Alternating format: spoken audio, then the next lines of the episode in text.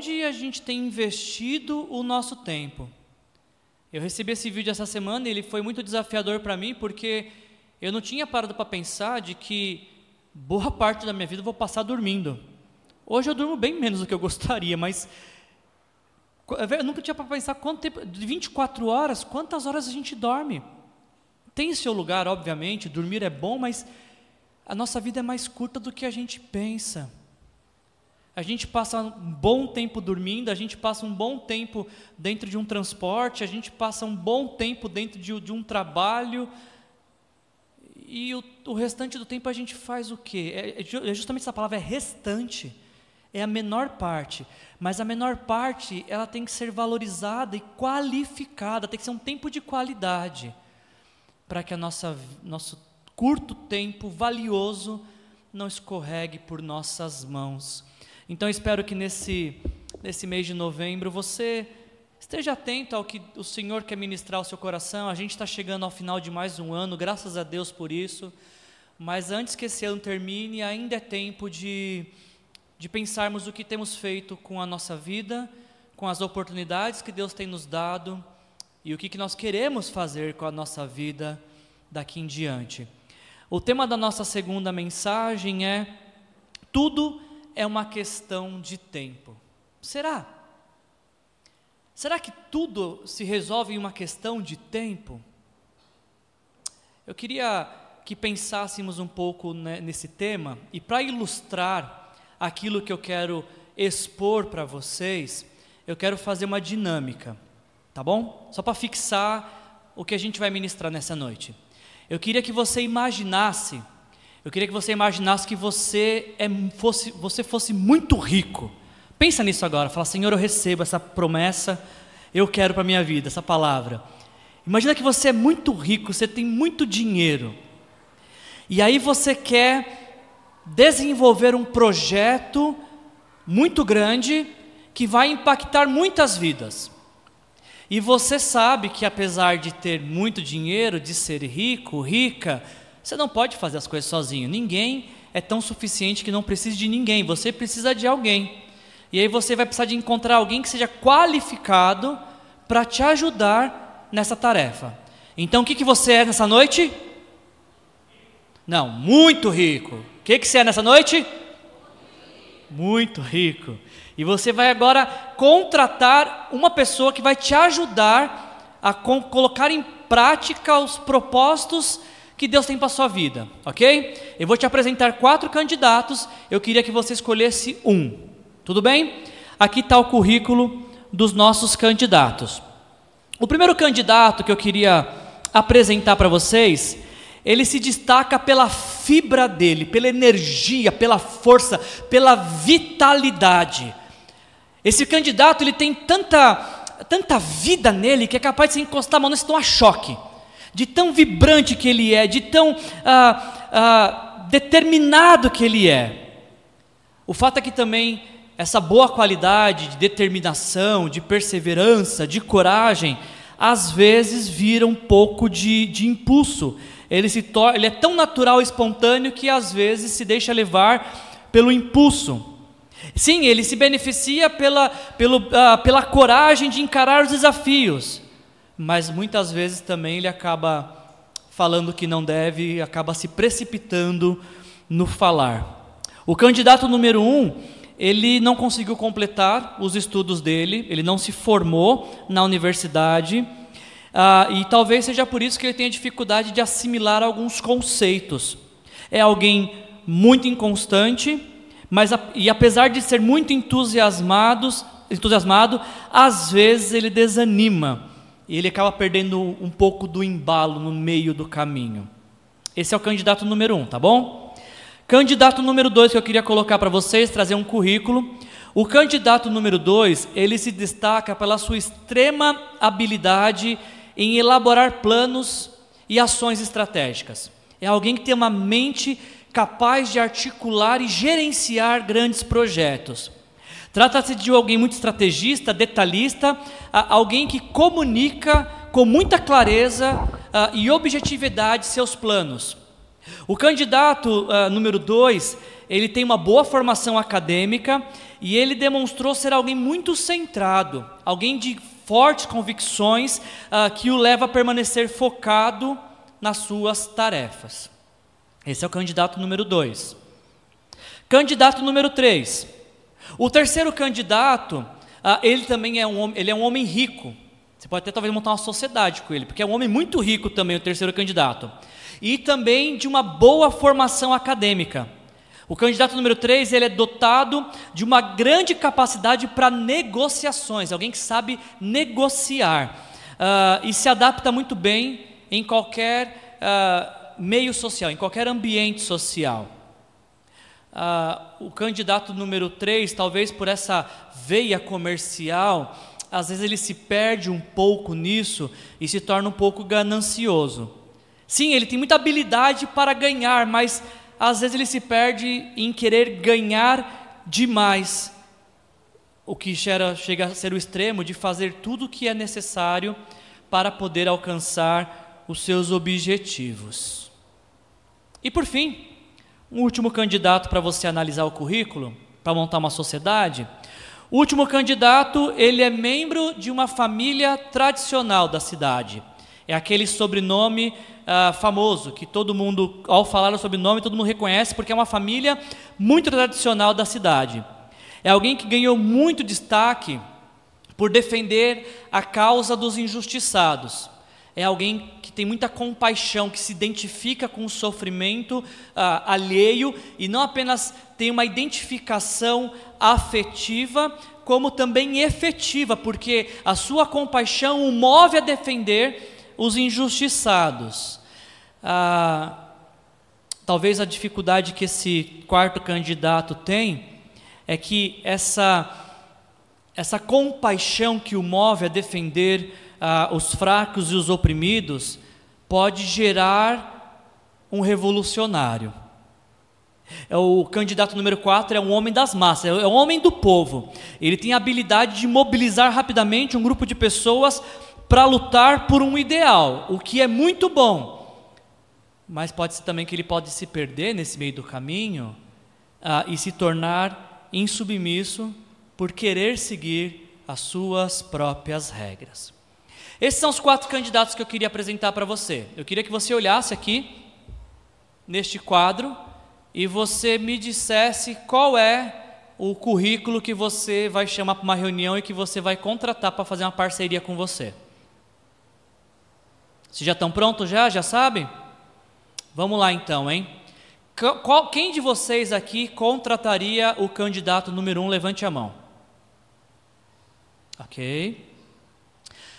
Ok, ok. Quem de vocês contrataria o candidato número dois? Levante a mão. Ok? Quem de vocês levantaria, levantaria, olha, contrataria o candidato número 3? Levante a mão. Quem de vocês contrataria o candidato número 4? Levante a mão. Você que não levantou a mão, você está de mal de mim, você não quer brincar, está decidindo, ainda vou fazer sozinho isso aí, Wilson. Tá bom. Se você escolheu o candidato número 1, um, você disse para nós que na sua equipe existe um lugar para o discípulo Pedro. Se você escolheu o candidato número 3, você está nos dizendo que na sua equipe há um lugar para o discípulo Mateus.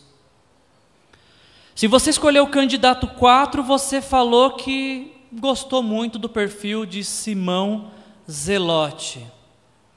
Agora, se o seu currículo escolhido foi o 2, você acaba de nos dizer que na sua equipe há um lugar para Judas Iscariotes. Um oferecimento de Chosen. Obrigado pelas figurinhas de Chosen.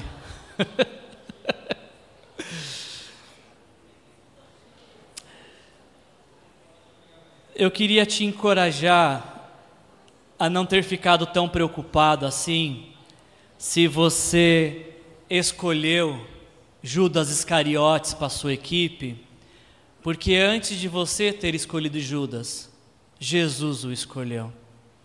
Não foi só você que escolheu Judas, não foi só você que olhou esse currículo e falou: que currículo bacana.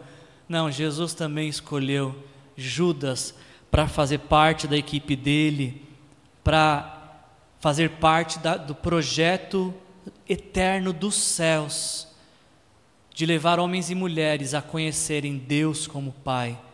Para esse projeto do Evangelho, um dos escolhidos por Jesus foi Judas Iscariotes.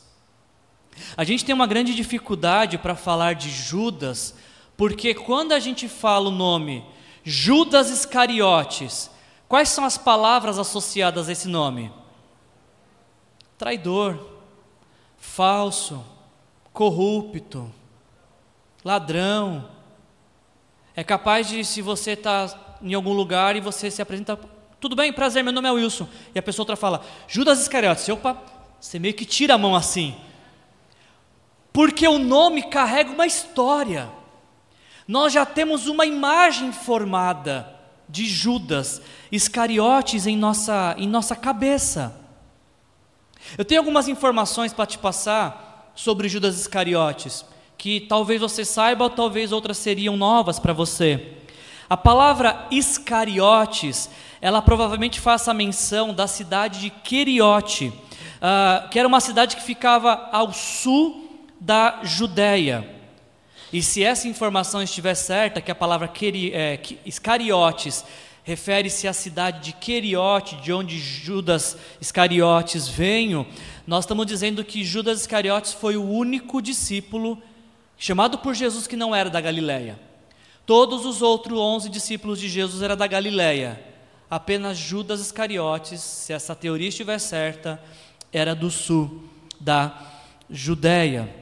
Ainda uma outra informação importante para você: Judas ah, foi chamado por Jesus para fazer parte do grupo dos doze homens que iriam proclamar o reino dos céus. Jesus ele tinha um grupo grande a quem ele ministrava, mas houve um tempo em que ah, ele precisou escolher dois para enviá-los em dupla para proclamar que o reino dos céus tinha chegado. E quando Jesus selecionou, não é que lhe faltavam alternativas, ele tinha muitas alternativas, porque o texto de Marcos, capítulo 3, diz: Jesus chamou para si aqueles que ele quis. Ele olhou para Judas e falou: Judas, eu quero você comigo. Judas não foi empurrado, não foi sugerido, foi escolhido por Jesus, junto com os outros discípulos. E Mateus, o, o apóstolo Mateus, o, o, evangelista Mateus, que também ah, des, é, foi um dos escolhidos por Jesus e descreve este relato do envio dos doze, Mateus nos apresenta uma lista em duplas, o que nos faz ah, supor que o envio de dois a dois foi nessas duplas que Mateus nos apresentou. E se esse pensamento estiver certo, se a lista de Mateus foi é, nos é apresentada pelas duplas que foram enviadas, então isso quer dizer que uh, Judas Iscariotes fazia dupla missionária com Simão o Zelote. O que seria muito interessante de pensar Jesus colocando um nacionalista revolucionário e um patriota. Duas pessoas que pensavam iguais, que amavam a nação de Israel e queriam ver a transformação da nação. Muitos acreditam que, inclusive, que a, a, a dupla de Judas Iscariotes era Simão Zelote, porque possivelmente Judas Iscariotes também era um zelote, ou um tipo de zelote, alguém que estava disposto e pronto a fazer tudo o que fosse necessário para que a nação de Israel fosse liberta do Império Romano. E uma última informação que eu queria te dar sobre Judas Iscariotes Judas, ele era o tesoureiro do grupo e ele estava encarregado por administrar as ofertas que entravam para o ministério de Jesus. Jesus teve um ministério de três anos e esse ministério de três anos foi sustentado por ofertas. O responsável pelas ofertas era Judas Iscariotes. E um dos evangelistas diz que Judas Iscariotes roubava algumas das ofertas. Talvez seja tema para uma outra mensagem, não hoje, mas eu muito, achei muito interessante, enquanto preparava a mensagem, de que Jesus sabia que esse homem estava roubando e não o colocou em disciplina, não o afastou. O que Jesus será que queria com isso? É tema para uma outra mensagem. Mas o fato é, Judas era o tesoureiro, ele cuidava dos recursos, das ofertas para a missão de Jesus. Uma curiosidade muito bacana, se bacana é a palavra correta, é que Judas Iscariotes, ele é o segundo nome dos discípulos mais mencionados no Novo Testamento, nos evangelhos. Judas Iscariotes só não é mais citado que Pedro. Em primeiro lugar, nós vemos Pedro em menções que aparecem no, no, nos evangelhos, e o segundo mais citado é Judas Iscariotes, alguém que os evangelistas fazem questão de, de, de mencionar. Como eu disse, eu sei que quando a gente ouve o nome Judas Iscariotes, é, muitos pensamentos e palavras pejorativas vêm à nossa cabeça, porque associamos ah, Judas Iscariotes àquele que traiu Jesus na noite de Páscoa. Mas eu acho que Deus quer nos mostrar uma coisa muito especial nesta noite. E sabe, gente, que tem sido criado ultimamente até um, um certo constrangimento em algumas pessoas com relação a Judas Iscariotes. Ah, eu já reportei aqui para vocês o quanto eu gostei da série The Chosen, e se você não assistiu, faço fortes recomendações para que você assista. Eu estava preparando a mensagem e eu encontrei num dos sites do portal Wall uma matéria do, do diretor da, da série The Chosen, uh, o, o Dallas Jenkins, e ele diz que está havendo uma, uma, certa crise em algumas pessoas, que algumas pessoas estão gostando do Judas Iscariotes na série The Chosen. Ah, e a matéria traz esse título: Por que todo mundo gosta de Judas em The Chosen? E o diretor vai tentar explicar o porquê. E ele diz que ah, Judas seguiu Jesus por vários anos antes de traí-lo. Então os discípulos não sabiam que Judas o trairia. E Judas seguiu Jesus, testemunhou milagres. Claramente, eu acredito, diz o diretor, eu acredito que ele acreditava em Jesus, pelo menos no início. Então, tivemos que mostrar Judas para a audiência da mesma forma que os discípulos viam Judas e como Jesus via os seus seguidores. O, o autor falou que o papel de Judas Iscariotes foi o mais difícil de inserir na série The Chosen, porque esse era um papel em que as pessoas já tinham uma associação de como iria terminar. E ele precisou desconstruir essa imagem final que as pessoas têm de Judas. E talvez por isso que ele seja tão agradável na série, diz o diretor Dallas Jenkins. Mas isso, de fato, isso tem que nos chamar atenção nesta noite, porque a gente precisa lembrar que Judas nem sempre foi traidor. Quando Jesus o chama, ele não era um traidor. Lá no início da jornada, nos primeiros três anos do ministério de Jesus, quando Jesus encontra Judas Iscariotes, o que Jesus encontra é um homem que tinha no, o seu coração nutrido com a esperança de que Deus enviaria o Messias ao mundo.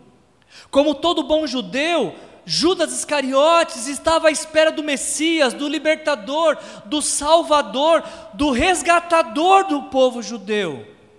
Ele nutria essa esperança em seu coração. Judas Iscariotes recebeu a autoridade de Jesus para curar, expulsar demônios e pregar sobre o reino dos céus.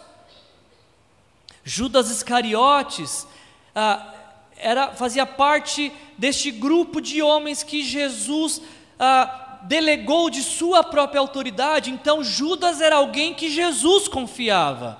Tanto que o escolheu para fazer parte dos doze e o escolheu para ficar responsável pelo dinheiro do ministério.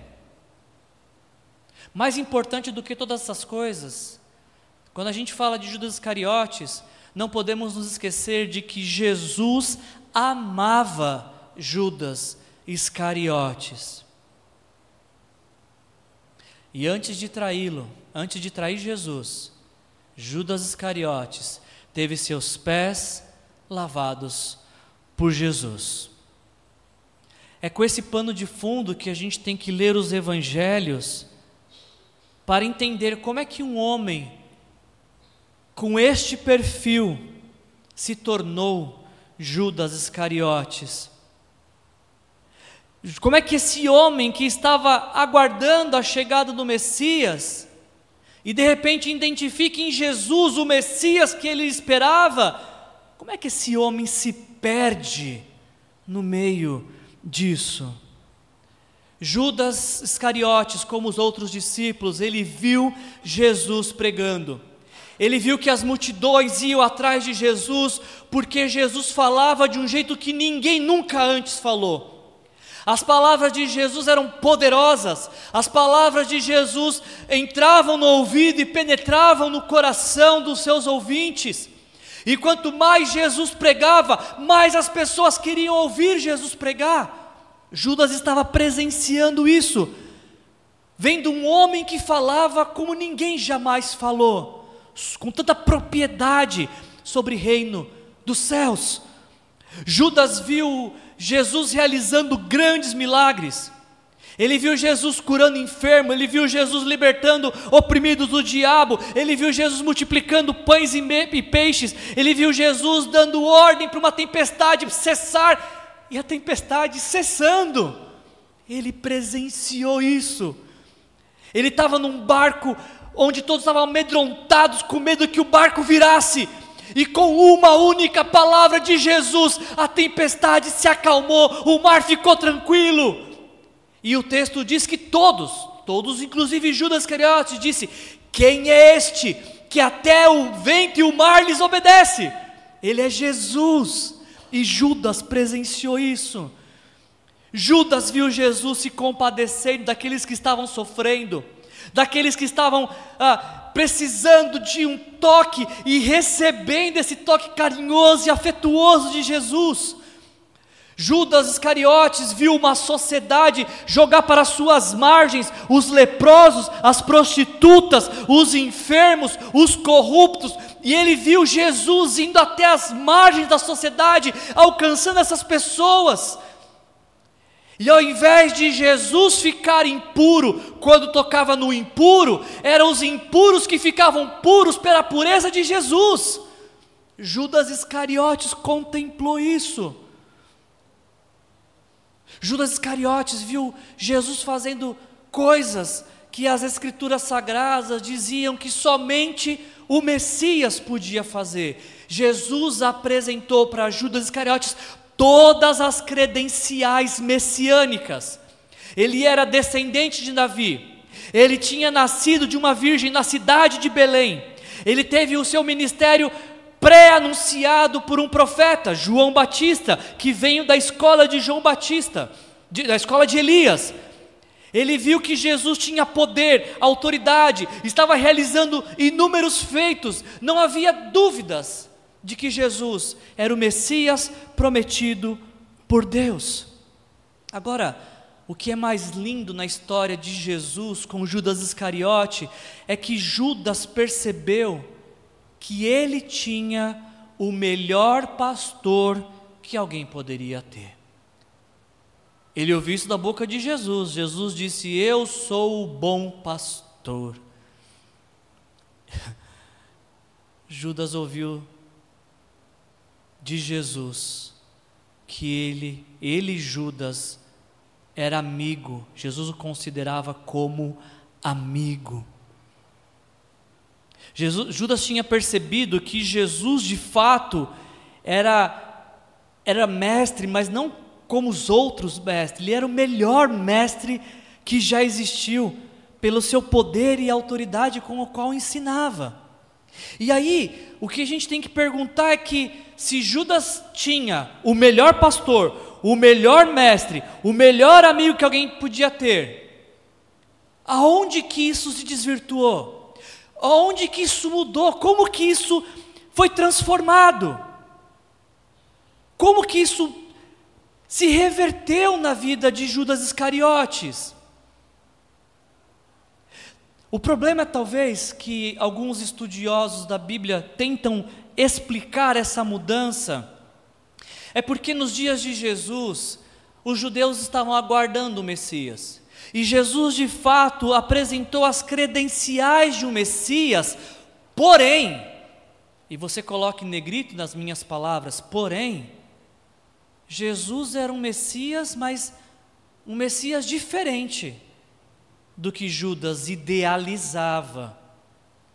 Houve um episódio que a gente comentou hoje na ceia, ah, em que Jesus multiplica os pães, os peixes, lá em João capítulo 6, e a multidão fala: Achamos o Messias, vamos torná-lo rei. Se fosse o Messias de acordo com a expectativa de Judas, ele ia estar satisfeito. Mas Jesus, ao invés de atender essa expectativa messiânica dos judeus, ele foge. Ele entra no barco e vai para o outro lado para mostrar de que ele não era esse tipo de Messias que Judas, que, Je, que Jesus não era esse tipo de Messias que ele, ele Judas estava esperando. Sim, Jesus ele era o Messias, mas não o Messias que ia lutar contra o Império Romano. Jesus era o Messias que ia lutar contra o pecado. Jesus era o Messias que ia lutar contra aquilo que fazia separação entre Deus e os homens. Sim, ele era o Messias, mas ele não era o Messias que ia pegar em espada.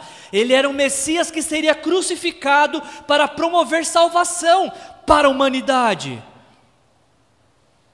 Sim, ele era o Messias, mas não este tipo de Messias. Jesus preenchia as credenciais messiânicas da Bíblia, mas não as credenciais messiânicas, talvez, do coração de Judas Iscariotes. Porque sim, Jesus era Messias e por ser Messias era o rei de Israel, mas não o rei que tomaria o lugar do Império Romano. Sim, Jesus era o Messias, mas o Messias que ia morrer em três anos. Ele era o Messias, Jesus era o Messias que conquistava não pela força, que conquistava pelo amor. E aí então, talvez com este ideal de Messias destruído, desconstruído, é que a gente lê em Lucas capítulo 22, versículos de 1 a 6, as seguintes palavras: Estava se aproximando, estava se aproximando a festa dos pães sem fermento, chamado Páscoa. E os chefes dos sacerdotes, os mestres da lei, estavam procurando um meio de matar Jesus, mas tinham medo do povo. Então Satanás entrou em Judas, chamado Iscariotes, um dos doze. Judas dirigiu-se aos chefes dos sacerdotes e aos oficiais da guarda do templo e tratou com eles como lhe poderia entregar Jesus. E a proposta muitos agradou, e lhes prometeram dinheiro. Agora, Preste atenção nesse trecho final aqui. Ele consentiu e ficou esperando o quê? Uma? Uma? Ele ficou esperando uma oportunidade para lhes entregar Jesus quando a multidão não estivesse presente. Mais uma vez, a gente está na última semana de vida de Jesus. Na semana passada a gente viu Jesus chegando no domingo em Jerusalém, sendo celebrado pela multidão e lamentando porque aquela multidão não estava reconhecendo a oportunidade que Deus estava lhes dando. Passam-se alguns dias e agora a gente está de novo diante da palavra oportunidade, mas uma oportunidade completamente diferente, porque na medida que a, a Páscoa estava chegando, os líderes religiosos estavam tramando como podiam matar Jesus. Eles estavam pensando em como poderiam dar fim à vida de Jesus. O que é sempre assustador dizer isso, né? Como que um religioso está pensando em matar? Como que um religioso nutre ódio no coração? Que tipo de religião é essa que faz com que homens tramem um plano de morte para alguém? E enquanto esses líderes religiosos procuram um meio para matar Jesus, o diabo também está trabalhando e procurando alguém que possa usar para dar fim a esse plano, para executar esse plano. E onde Satanás encontra alguém para executar esse plano? Não foi entre os religiosos, foi entre o grupo dos doze. O texto que nós estamos aqui na tela diz que Satanás entrou em Judas. E eu quero chamar sua atenção muito para isso, por favor. O texto diz: Satanás entrou em Judas. Ele não estava, ele entrou. Você consegue ver diferença nisso? Tem diferença? Satanás não estava em Judas, Satanás entrou. Ou seja, houve um momento na vida de Judas em que Satanás encontrou uma oportunidade, uma porta escancarada, um tapete vermelho, um terreno de atuação, um convite de boas-vindas para entrar e ficar muito à vontade na vida de Judas. Agora, preste atenção aqui no detalhe, que quando Satanás entra em Judas, Judas não grita. Judas não sai rasgando suas roupas. Judas não muda a tonalidade de sua voz. Eu sei. Eu sei que alguns endemoniados gritam, mas outros não.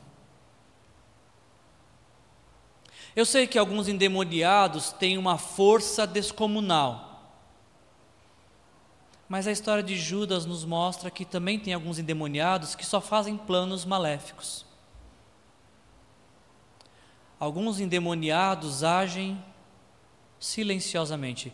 Pessoas que se abrem para influências demoníacas, às vezes como Judas, passarão desapercebido em nosso meio, ao nosso redor.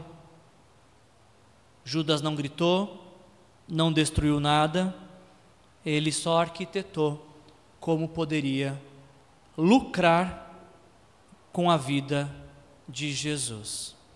Também não faz parte da pregação de hoje, mas eu falei lucrar com a vida de Jesus.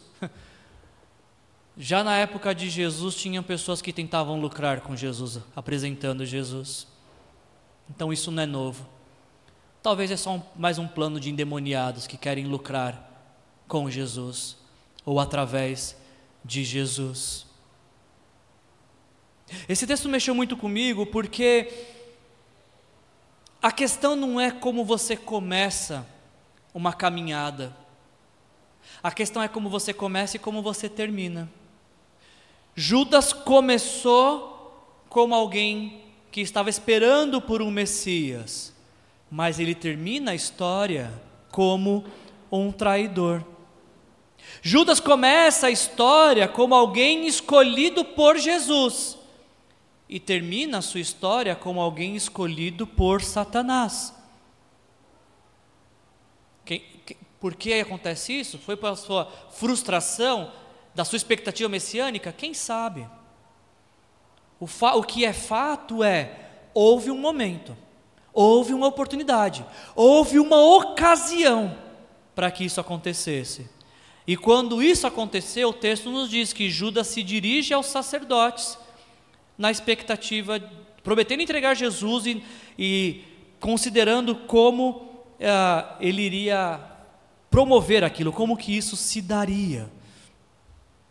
E aí, depois que Judas então firma esse acordo com os religiosos, o texto que me marcou na, pregação, na preparação essa semana é que ele ficou esperando uma oportunidade para trair Jesus. Não foi automático, não foi assim. Ele se dirigiu aos sacerdotes e já levou os guardas até Jesus. Não, ele esperou um momento, ele esperou uma ocasião, ele esperou a chance certa para trair Jesus. Você já parou para pensar quantas chances são colocadas diante de nós para a gente também trair Jesus? Quantas oportunidades nos são oferecidas para que venhamos agir de forma contrária à nossa declaração de fé. Imagina que você está no trânsito e alguém te fecha. Essa é uma oportunidade quando você sente uma ira. Nesse exato momento é a hora que Satanás falou: opa, acho que tem uma oportunidade aí para atuar nesta vida. Quando você não vive uma boa fase no casamento e alguém faz um elogio desproporcional para você, alguém do sexo oposto faz um elogio desproporcional para você, e você se infla com aquilo, Satanás fala: opa, há uma oportunidade aí, há uma porta que se abre. E às vezes não chega nem a um, a um caso extraconjugal, mas o, o simples flerte, ou o desejo de saber onde pode estudar, já é uma oportunidade que o diabo encontrou para começar a destruir uma família. e o que não dizer da popular frase: ninguém está vendo, ou todo mundo faz. Eu acho que essas são frases que o diabo adora, que ele gosta, que ele fica feliz, se é que o diabo pode ficar feliz, que ele fica feliz quando alguém diz. Quando alguém fala, ninguém está vendo, o diabo falou, aí ó, oportunidade, ninguém está vendo mesmo, aproveita, ninguém vai ficar sabendo. Ou, todo mundo faz, o diabo fala, olha que oportunidade boa. Diversas oportunidades são colocadas diante de nós para vivermos contrários a Jesus, a vida de Jesus. Judas ficou esperando uma oportunidade, ou seja, ele já tinha decidido em seu coração que quando a oportunidade surgisse, ele iria aproveitar. Ele já tinha construído o caminho em seu coração de que só era necessária a oportunidade surgir para que ele pudesse então entregar Jesus. E o que, o que me assusta nessa passagem é que depois desse episódio, depois que Jesus, Judas faz o acordo com os sacerdotes, enquanto está esperando a oportunidade, Jesus, Judas tem uma ceia com Jesus, ele tem uma santa ceia com Jesus. E ali era a oportunidade para ele se arrepender. Porque Jesus fala: Um de vocês vai me trair. Ali era falar: Jesus, foi eu, me perdoa. Mas ele não aproveita esta oportunidade de arrependimento. Ele retém a oportunidade de trair Jesus, de ir contra a Jesus. E aí você conhece como termina essa história? Apenas dois textos é, que contam o final dessa história. Mateus nos dá um detalhe importante, porque Mateus nos diz que Jesus chamou Judas de amigo. Amigo, o que é que o traz? Jesus já sabia que Judas estava traindo ele, e ele olha para o traidor e chama o traidor de amigo. Jesus não era falso, você sabe disso. Se Jesus chamou o traidor de amigo, é porque ele realmente considerava aquele homem um, um amigo seu. Agora, uma outra, uma outra passagem ainda mais intrigante é que Lucas vai nos dizer que o sinal era um beijo. E quando Judas chega, ele se dirige a Jesus e dá um beijo em Jesus. E Jesus fala: Judas, com um beijo você está traindo o filho do homem? Esta, essa palavra beijo no grego, só Lucas usa. E é uma palavra diferente do beijo que é só um cumprimento. É mais do que isso. A palavra que Lucas usa aqui para beijo é um beijo carinhoso, é um beijo afetuoso, é um beijo solene de respeito. Lucas só vai usar essa palavra aqui e em, em, em no vers, capítulo 7, versículo 38, quando ele vai falar da mulher que se joga aos pés de Jesus e, numa atitude amorosa e, e de adoração, beija os pés de Jesus. É este o beijo que Judas está dando em Jesus. E tudo isso acontece, tudo isso acontece porque Judas estava esperando uma oportunidade. A oportunidade chegou e Judas não se desviou dela, pelo contrário, fez o bom uso de uma oportunidade que lhe foi maldita. A gente está falando de oportunidades nesse mês. Na semana passada, falamos que não podemos desperdiçar as boas oportunidades que Deus nos dá de reconhecê-lo. Muitos de vocês estiveram aqui num final de semana intenso, porque escolheram aproveitar essa oportunidade. Foi bom para vocês que estiveram aqui nesse final de semana? Vocês receberam essa oportunidade de sentir o amor de Deus sobre sua vida? Esse tipo de oportunidade a gente tem que aproveitar sempre.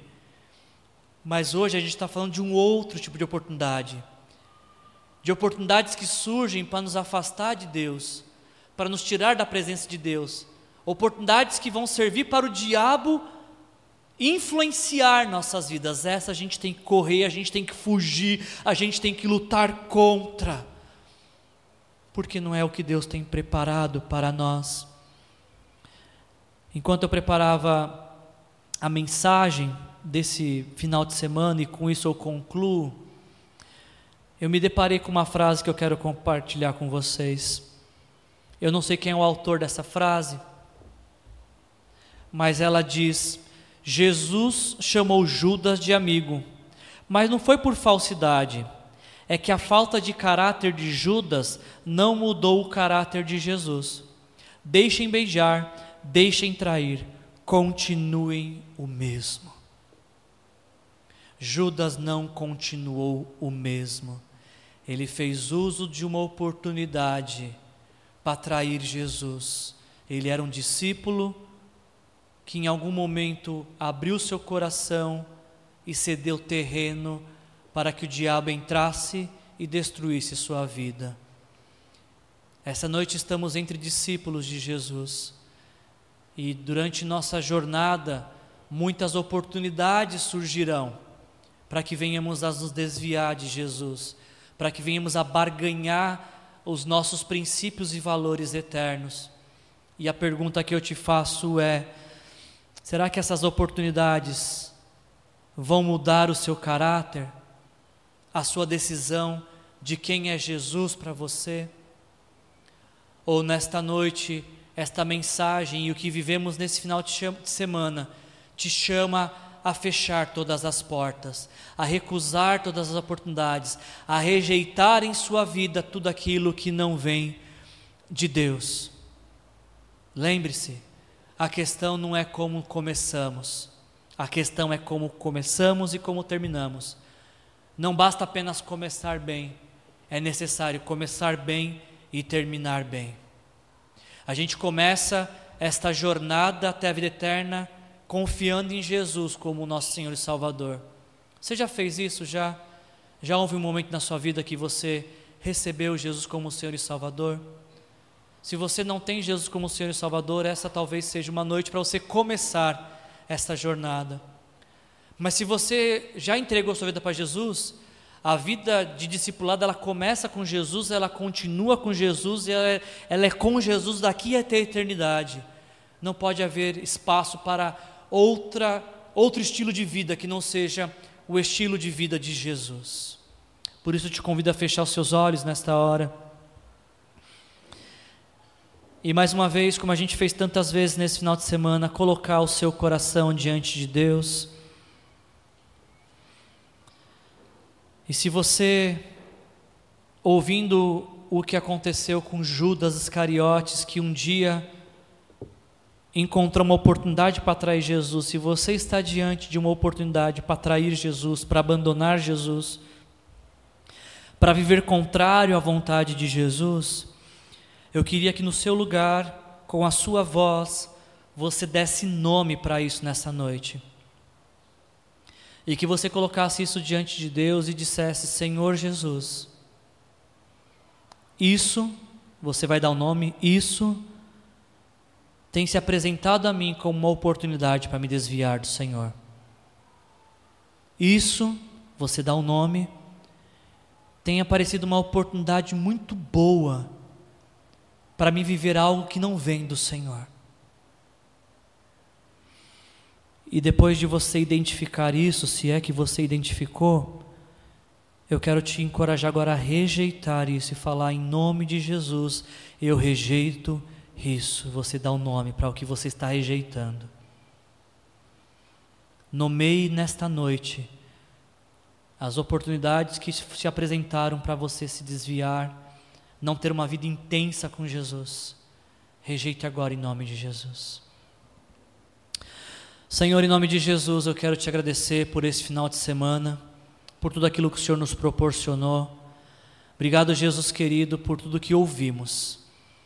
Nos ajuda, Senhor, a entender o tempo que a gente está vivendo e identificar os ladrões do tempo, essas oportunidades que vão roubar o nosso tempo útil com o Senhor, nosso tempo de vida com o Senhor, o nosso tempo de vida plena contigo. Satanás não estava em Judas, Satanás entrou em Judas. Houve um dia, houve um momento. E a história de Judas nos ensina de que nós temos que fechar toda e qualquer possibilidade para que Satanás encontre um momento de também entrar em nossas vidas. É o que a gente faz nesta hora. Nós fechamos todas as portas, nós destronamos todo tipo de, de terreno, de oportunidade encontrada pelo mal de estabelecer em nossas vidas. E tudo que nós declaramos querer nesta noite é a luz de Jesus, é viver na luz de Jesus. Porque vivendo assim, viveremos para a glória de Deus, honrando o sacrifício sangue de Jesus. Que assim seja, para a honra e glória de Jesus. Amém. Se você ainda precisa de oração nesse final de semana, eu te convido a vir à frente, ocupar uma dessas cadeiras e, e talvez você não precise dizer nada, a pessoa que vai orar por você será direcionada pelo Espírito Santo. Se você quer receber Jesus, vem à frente, a gente vai também orar por você. Mas não saia daqui sem receber um abraço, uma oração, algo que transforme a sua vida. Que a graça do nosso Senhor Jesus Cristo, o amor do nosso Deus o Pai e a comunhão com o Espírito Santo nos leve a viver na luz de Jesus. Sejam cheios do Espírito Santo. Jesus te abençoe.